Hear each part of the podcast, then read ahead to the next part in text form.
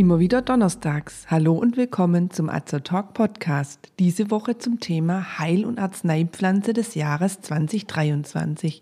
Ich bin Tina, bin Apothekerin und Azer Talk ist das rezeptfreie und gut wirksame Format von Azerta. Informationen garantiert ohne Nebenwirkungen. Tipps von Apothekerinnen für ihre Gesundheit.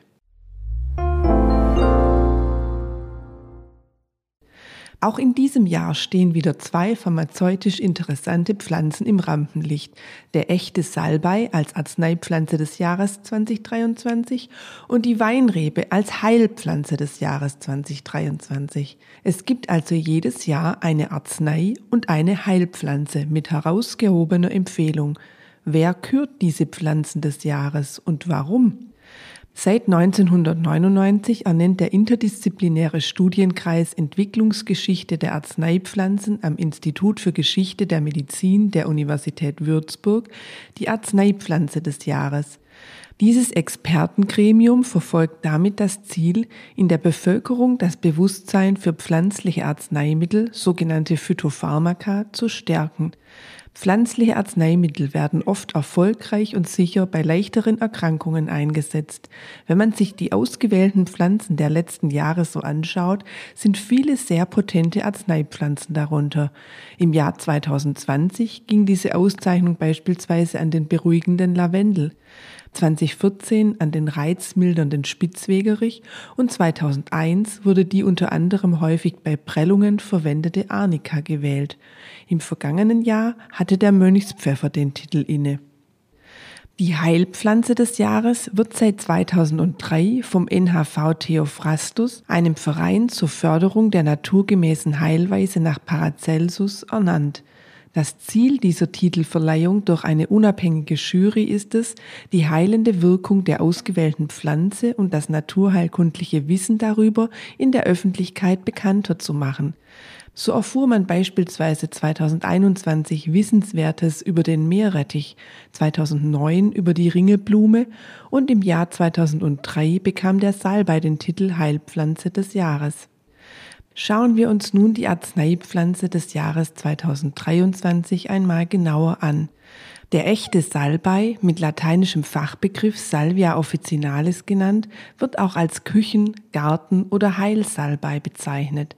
Salvia leitet sich vom lateinischen Wort salvus ab, was so viel wie unverletzt, heil oder auch gesund bedeutet. Der ursprünglich aus dem Mittelmeerraum stammende Halbstrauch hat längliche Blätter, die vor allem an der Unterseite weißfilzig behaart und von graugrüner Farbe sind. Der Salbei blüht von Mai bis Juli mit blauen bis violetten Lippenblüten, die ährenartig angeordnet sind. Für Hummeln und Bienen stellen sie eine beliebte Nektarquelle dar. Zu den wichtigsten Inhaltsstoffen des Salbei zählen ätherische Öle wie Thujon, Linalool, Kampfer und 1,8-Cineol sowie Lamiazen-Gerbstoffe, Bitterstoffe und Flavonoide. Salbei wird vielseitig eingesetzt. Sie kennen ihn alle aus der Küche als Gewürz für Fleisch- oder Fischgerichte oder zum Aromatisieren von Gemüse und Suppen. Durch die enthaltenen Bitterstoffe soll Salbei fette Speisen bekömmlicher machen. Pasta mit Salbeibutter ist nicht nur in Italien ein beliebtes Gericht. Im 19. Jahrhundert aß man zur Kirchweih Salbeiküchlein, weil man sich davon versprach, den Alkohol besser zu vertragen. Bewiesen ist diese Wirkung jedoch nicht.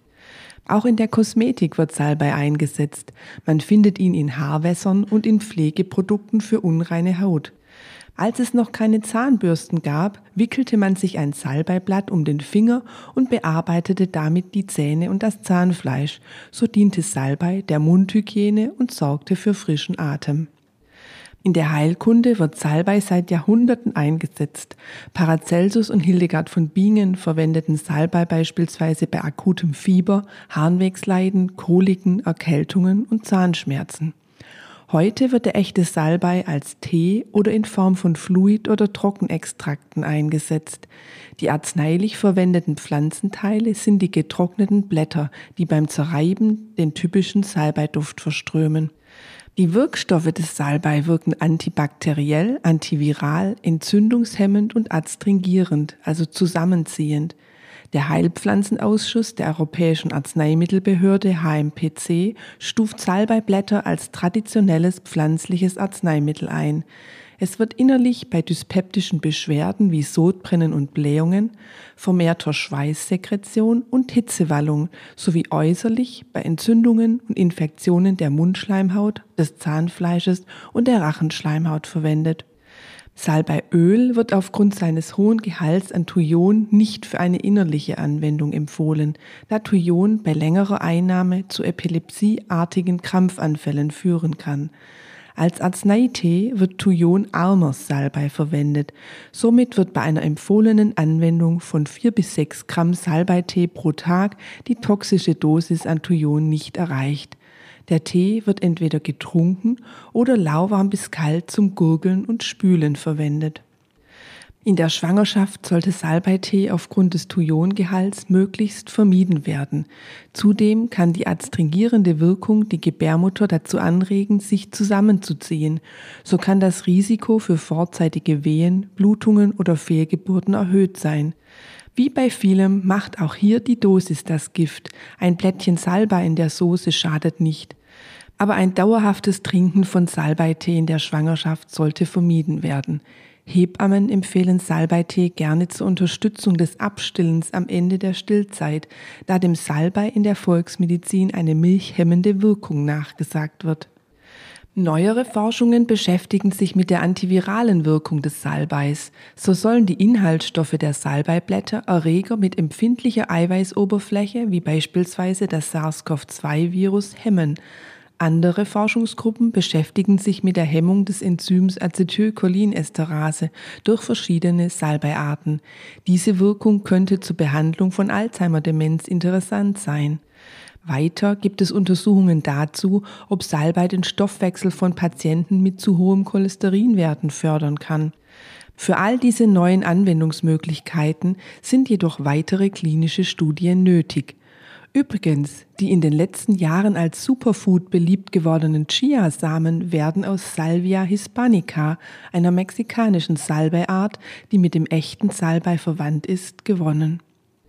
So viel zur Arzneipflanze des Jahres 2023. Die Heilpflanze des Jahres 2023, die Weinrebe, kennen wir alle von Spaziergängen durch die Weinberge oder weil der eine oder andere sich selbst an einem Spalier im Garten oder an der Hauswand wachsen lässt. Die lateinische Bezeichnung lautet Vitis vinifera, was wörtlich übersetzt weintragende Rebe bedeutet. Weinstöcke können über 100 Jahre alt werden. Es handelt sich um einen Strauch, der mit Sprossranken klettert. Im Weinbau werden die Ranken beschnitten. Macht man das nicht, können die Ranken lianenartig 10 bis 20 Meter hoch werden. Der Wurzelstock ist stark verästelt und reicht tief in den Boden. So kann die Pflanze auch längere Trockenperioden überstehen. Aus unscheinbaren kleinen Blüten wachsen saftige Beeren, die je nach Rebsorte grün, gelb, rot bis blau-violett sein können. Sie stehen eng in einem Fruchtstand zusammen, umgangssprachlich sprechen wir von einer Traube, botanisch korrekt handelt es sich um eine Rispe. In den Beeren können bis zu vier Samen, die Traubenkerne, vorhanden sein. Kernlose Trauben, wie wir sie gerne als Obst verzehren, werden speziell gezüchtet.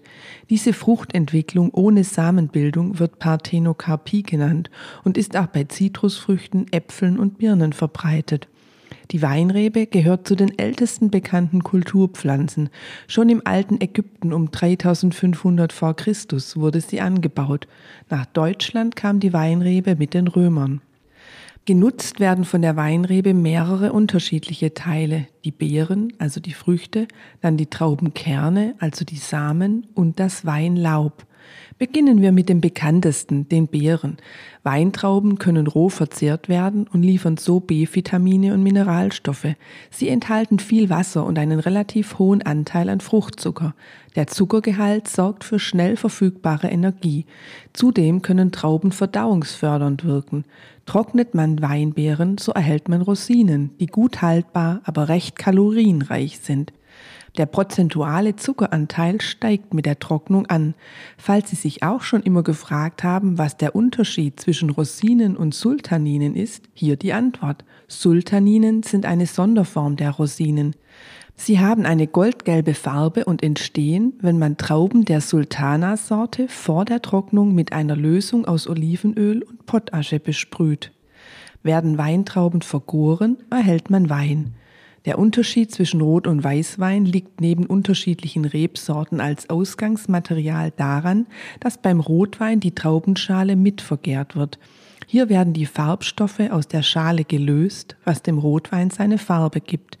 Der Weißwein wird im Gegensatz dazu vor der Gärung gepresst, der Saft also ohne die Schale gegärt.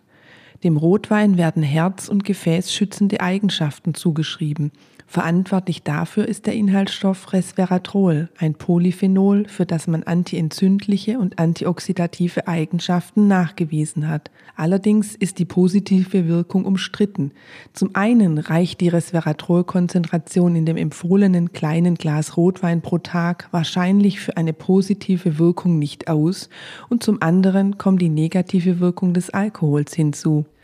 Resveratrol ist auch im roten Traubensaft enthalten, also in der unvergorenen Form. Zusätzlich findet man im Saft weitere antioxidativ und gefäßprotektiv wirksame Substanzen wie Oligomere Proanthocyanidine und Flavonoide. Hier muss allerdings wieder der Fruchtzucker beachtet werden. Aus den Traubenkernen kann Traubenkernmehl oder Traubenkernöl, letzteres am besten kalt gepresst, gewonnen werden. Das Traubenkernmehl wird aufgrund seiner antioxidativ wirksamen Proanthocyanidine beispielsweise zur Herstellung ballaststoffreicher Smoothies oder als anteiliger Ersatz für herkömmliche Mehle beim Backen verwendet. Kaltgepresstes Traubenkernöl enthält größere Mengen ungesättigter Fettsäuren wie Öl- und Linolsäure sowie Lecithin und Vitamin E. Es kann beispielsweise für Soßen und Salate verwendet werden. Auch als Kosmetikum findet Traubenkernöl Verwendung und wirkt schützend und regenerierend. Pharmazeutisch interessant sind vor allem die Blätter des Weins, das rote Weinlaub. Die Blätter, die zur Herstellung pharmazeutischer Extrakte verwendet werden, stammen von einer bestimmten Weinpflanze, von Vitis vinifera variatio tinctoria. Im Vergleich zu den Früchten enthalten diese Blätter wesentlich größere Mengen an Polyphenolen, vor allem die Flavonoide Rutin und Quercetin. Der Flavonoidgehalt ist besonders hoch, wenn die Blätter erst nach der Traubenlese geerntet werden, wenn sie sich schön rot verfärbt haben. Dem Extrakt des roten Weinlaubs werden antientzündliche, antioxidative, ödemprotektive, also vor Beinschwellungen schützend und kapillarabdichtende Wirkungen zugeschrieben. Ein standardisierter Extrakt vom roten Weinlaub wird bei Venenleiden in Form von Tabletten oder Kapseln innerlich und in Form von Cremes oder Gelen äußerlich eingesetzt. Denken Sie daran, dass die protektiven Effekte des roten Weinlaubs nicht sofort, sondern erst nach einer mehrwöchigen Einnahmedauer einsetzen. Wichtig ist bei pflanzlichen Arzneimitteln, dass Wirksamkeit, Qualität und Sicherheit gewährleistet sind, genauso wie bei chemisch-synthetischen Präparaten. Der Heilpflanzenausschluss der Europäischen Arzneimittelbehörde HMPC bestätigt dem wässrigen Trockenextrakt des roten Weinlaubs den Well-Established Use, also die Verwendung als rationales Phytotherapeutikum mit anerkannter medizinischer Wirkung und akzeptierter Unbedenklichkeit. Ein eher unbekanntes Produkt der Weinrebe ist das Rebwasser, auch Rebtränen oder Rebenblut genannt. Wenn im Frühjahr die Reben beschnitten werden, tritt an den Schnittstellen Flüssigkeit aus. Diese Tränen des Weins hat schon Hildegard von Bingen bei Hautkrankheiten verwendet. Heute wird Rebwasser als Naturkosmetikum wiederentdeckt. Ich hoffe, Sie haben viel Wissenswertes über die Weinrebe und den echten Salbei erfahren und sind wieder dabei, wenn wir Ihnen im kommenden Jahr die bestimmt ebenso interessanten Vertreter des Jahres 2024 vorstellen.